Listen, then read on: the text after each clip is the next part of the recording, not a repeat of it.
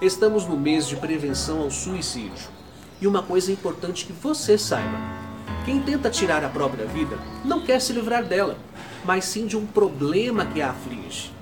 É preciso conversar mais, estar mais atento a quem está à nossa volta. Muitos de nós guardamos nossas tristezas para dentro e é preciso expor. Muitas vezes o que para nós, imersos na tristeza, pode ser um problema impossível de resolver, com ajuda, pode ser mais simples do que imaginamos.